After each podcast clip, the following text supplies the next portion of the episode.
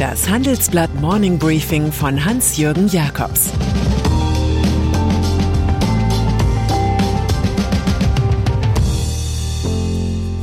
Guten Morgen allerseits. Heute ist Donnerstag, der 28. Oktober, und das sind heute unsere Themen. Wie der Ölkonzern Shell zerlegt wird, wo das größte China-Problem liegt und warum Kimmich ein doppeltes Debakel erlebt. Shell. Das Modell kannte man von Konzernen wie RWE.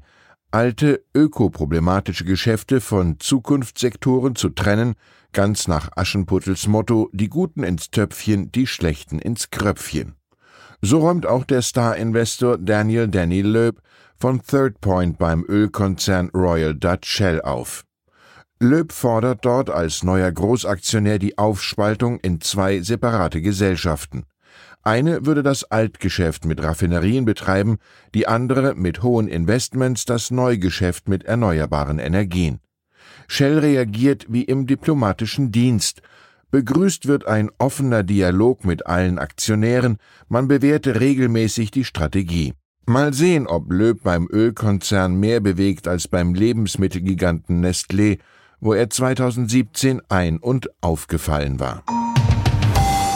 EU Neulich war ich im polnischen Wrocław, ehemals Breslau. In einer Diskussion bekannte der liberale Stadtdirektor, es sei doch klar, dass Polen die Regeln der Europäischen Union anerkennen müsse. Genau das tut die rechtskonservative, gut katholische Regierung in Warschau aber nicht. Sie verspricht sich von einer Eskalation diverser Konflikte mit Brüssel offenbar Mobilisierungsvorteile im Wahlvolk. Aktuell schmäht Warschau die EU-Politik als Erpressung.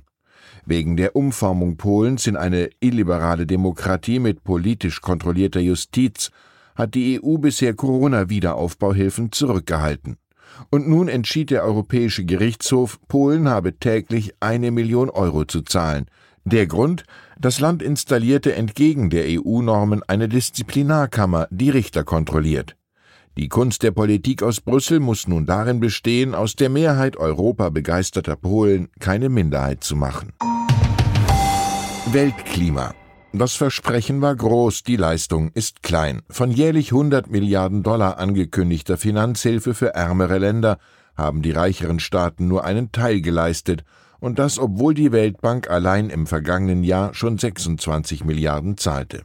Vor dem G20-Treffen und dem Klimagipfel am Wochenende zeigt sich Axel van Trotzenburg im Handelsblattgespräch enttäuscht darüber. Im Einzelnen sagt der Weltbankvize über Kohleverstromung, ein Fünftel der weltweiten CO2-Emissionen kommt von der Kohleverarbeitung. Länder wie China, Indien oder Indonesien gewinnen fast 60 Prozent ihrer Elektrizität aus Kohle. Allein in Asien würde der Kohleausstieg zwischen 9 und 13 Billionen Dollar kosten, davon würden nahezu 10 Billionen auf China entfallen.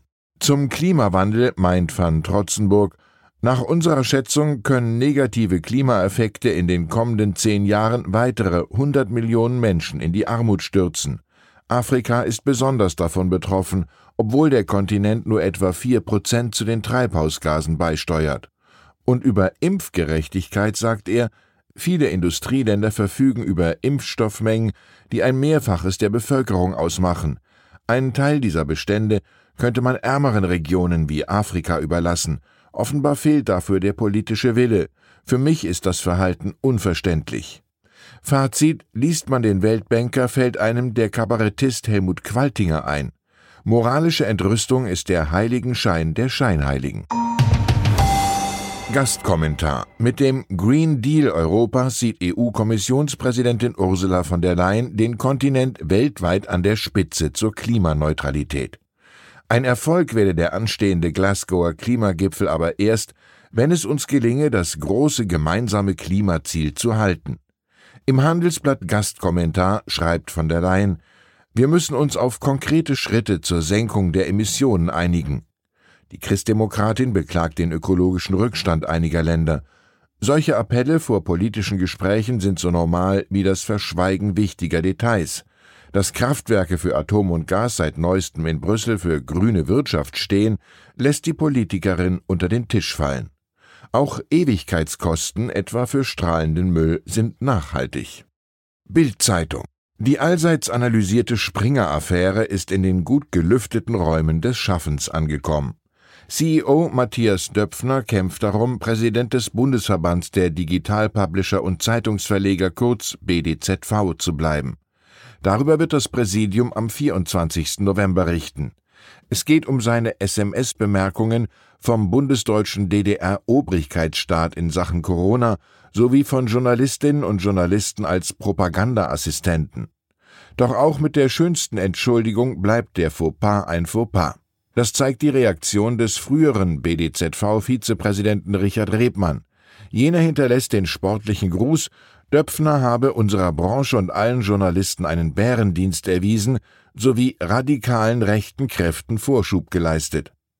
In der Süddeutschen Zeitung verspricht der neue Bildchef Johannes Boje nun eine Kultur des Respekts. Man werde keinen Millimeter Machtmissbrauch und Drangsalierung, Einschüchterung oder Schlimmeres dulden.